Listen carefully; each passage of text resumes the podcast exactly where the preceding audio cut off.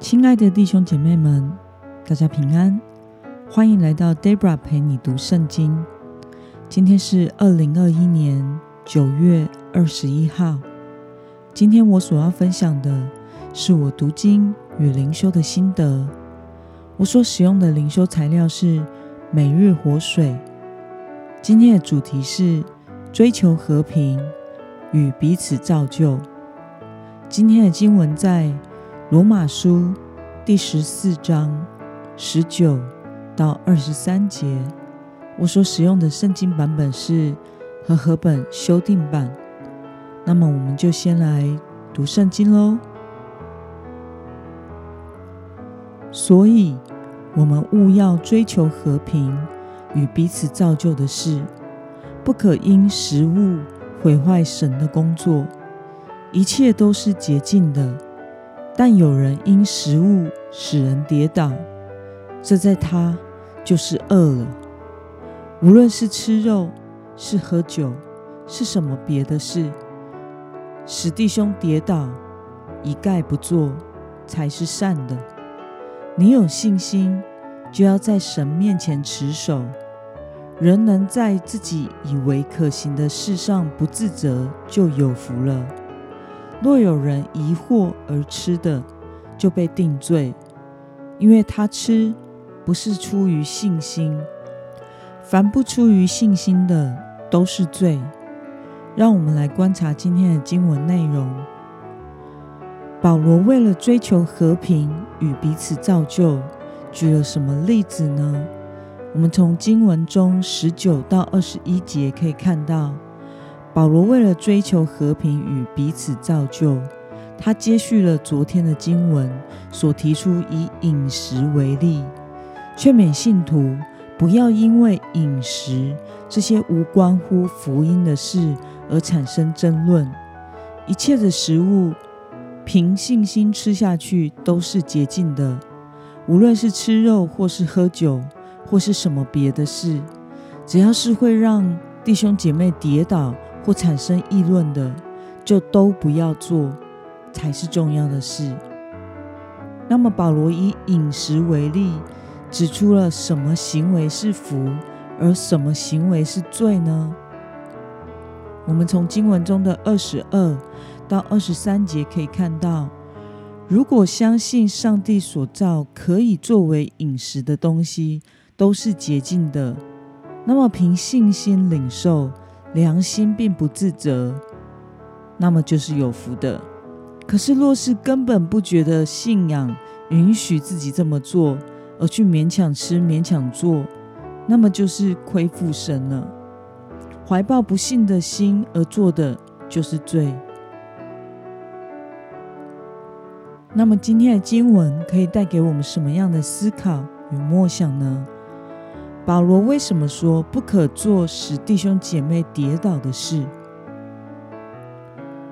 我想是因为相较于饮食或生活习惯这些无关于福音和真理本质的事，为了要保护弟兄姐妹，凡是会使别人信心软弱或产生争论或跌倒的事，就不要做，才是美善而且是重要的。那么，看到保罗提醒不要做让弟兄姐妹跌倒的事，你有什么样的感想呢？我想，如果以饮食为例的话，我个人是不挑食的，也百无禁忌。如果与基督徒吃饭，我就会尽量避开有血做的食物，也不碰含酒精的饮料，免得有人以为吃血和喝酒是犯罪的。而使弟兄姐妹们跌倒。如果是与不信耶稣的亲友们，呃，一同吃饭，都是对方没有提醒说什么食物是祭拜过的，我就一概不问。主人招待吃什么，我就吃什么。气氛和谐才是最重要的，这样主的爱才能在当中做工。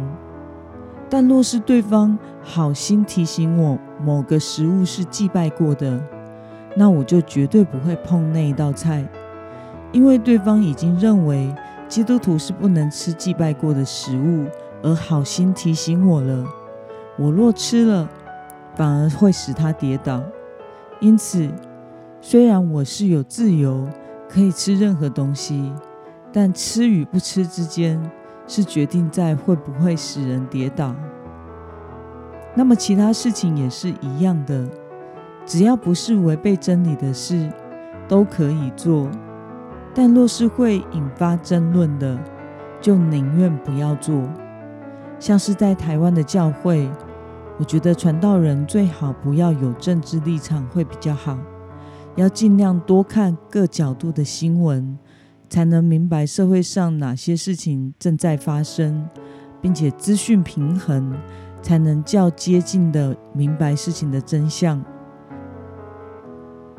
然而在教会中就不要对政治有所评论，因为有党派立场的人真的太多了。在教会中谈政治，只会徒增争论，或者是把教会带往某个政治的倾向。这对于属灵生命成长以及群体中的和谐啊，都是有损的。因此，就不要谈比较好。但不代表我不听，这样也是会绊倒人的。如果有人谈，只要没有太过分引起争议，我也会当个好听众的。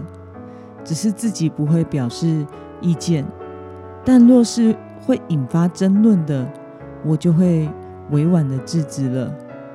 就如保罗所表达的，要追求和平与彼此造就，也就是以建立和谐与合一，并且在属灵上相互鼓励支持，而渐渐变得成熟的教会群体。为个人行事为人生活的准则。那么，今天的经文可以带给我们什么样的决心与应用呢？在你的言行当中，哪些会破坏和平，也无法造就他人呢？若要力求和平，建造群体，你该如何改变自己呢？让我们一同来祷告，亲爱的天父上帝。我感谢你透过今天的经文教导我们，凡事要追求和平与彼此造就，不论在生活、行事、为人上，都不要使人跌倒。做任何事，只要在真理的范围内，凭信心而行，不批评别人，也不与人争论，要顾念信心软弱的人的心。因为比起追究对错，能造就人才是美善合你心意的。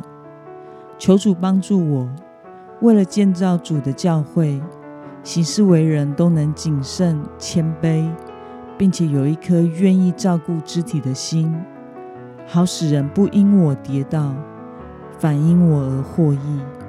奉耶稣基督的名祷告，阿门。